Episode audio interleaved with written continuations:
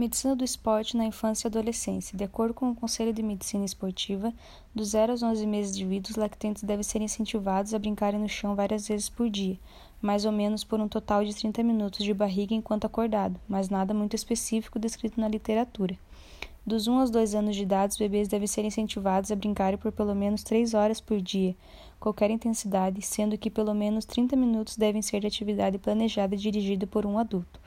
Dos 3 aos 5 anos, os pré-escolares devem ser incentivados a brincar por pelo menos 3 horas por dia, com qualquer atividade que desenvolva habilidades motoras brutas, corrida, pega-pega, esconde-esconde.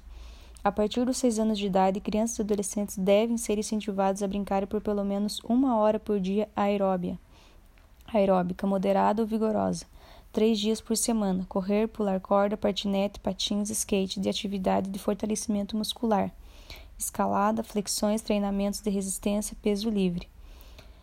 E de atividades de fortalecimento ósseo, pular corda, correr. Para maior estabilidade das articulações, maior densidade óssea e massa óssea, melhor equilíbrio muscular entre grupos musculares agonistas e antagonistas, maior recrutamento e sincronização de unidades motoras e melhor coordenação e desempenho motor adolescentes, ganho de força podem ocorrer em crianças sem aumento significativo da massa muscular esquelética.